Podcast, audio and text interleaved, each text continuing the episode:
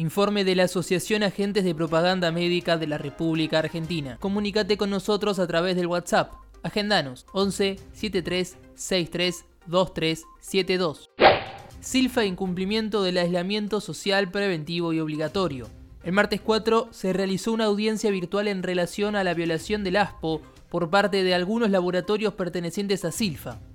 La APM de la RA y reiteraron a los laboratorios que se abstengan de solicitar a sus visitadores médicos la realización de tareas presenciales hasta que el gobierno nacional habilite tales tareas. La mayoría de los laboratorios han acatado la decisión del Poder Ejecutivo en el entendimiento de que los APM son vectores de transmisión del COVID-19. A su vez pueden ser pasibles de ser contagiados y contagiar con el riesgo que eso conlleva para el trabajador y su familia, y asimismo distintas jurisdicciones provinciales e institucionales públicas de la salud se han manifestado en contra de realizar actividades de visita médica presencial durante la pandemia. Silfa sostuvo su requerimiento de considerar la entrega de muestras como actividad esencial, exceptuada del decreto del aislamiento por formar parte de la cadena de la industria del medicamento. La Cámara Empresarial negó la existencia de las recomendaciones sanitarias regionales y provinciales y alegó que la exigencia de asistir a los centros de salud no pone en riesgo a los APM, ni a los profesionales de salud, ni a sus familias. La APM de la RA insistió con que la ausencia de un dictamen por parte del Ministerio es favorable a la continuidad de los abusos de los laboratorios y deja desprotegidos a los trabajadores. A raíz de este reclamo, la cartera de trabajo programó una nueva audiencia para el martes 11. APM reiteró que hasta entonces no debían realizarse tareas presenciales, a lo cual ni el Ministerio ni Silfa dieron respuestas. Paritarias. Asimismo, la APM de la RA insistió con la necesidad de los visitadores médicos de comenzar con las conversaciones pactadas del último acuerdo paritario, donde se previó la revisión en marzo y julio de este año de las remuneraciones. Despedidos en Ruemers. El Ministerio de Trabajo aún no informó fecha de audiencia ante la denuncia de la APM por el despido con causas falaces de dos visitadores médicos. Laboratorios Roemers, una de las empresas con mayor ganancias del país, debe ajustarse a los decretos 329-2020 y 487-2020 del Poder Ejecutivo para proteger los puestos de trabajo en el marco de la pandemia del COVID-19. Situación regional.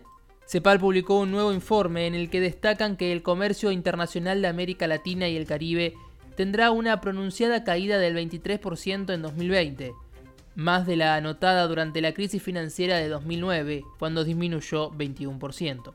El organismo de las Naciones Unidas recomienda que, en una economía mundial más incierta y más regionalizada, es crucial profundizar la integración regional. Para ello, es necesario impulsar cadenas de valor regionales en sectores estratégicos. El informe señala que para reconstruir mejor América Latina y el Caribe debe reducir sus costos internos y promover una logística eficiente, fluida y segura mediante el rediseño de la estrategia de inversión, mayor interoperabilidad de servicios, integración regional y el fomento de la inteligencia logística. Industria farmacéutica. Con 26 proyectos de vacuna en la etapa clínica de su ensayo y 7 de ellas en la fase 3, experimentación masiva en humanos, las distintas compañías están negociando los precios de compra con los gobiernos de los distintos países. Esta semana Estados Unidos anunció un nuevo acuerdo con Pfizer y Biotech para comprar 100 millones de dosis a un precio de 19,50 dólares por unidad. Por su parte, declaraciones del CEO de Moderna afirmaron que están cerrando acuerdos en un valor entre 32 y 37 dólares por dosis.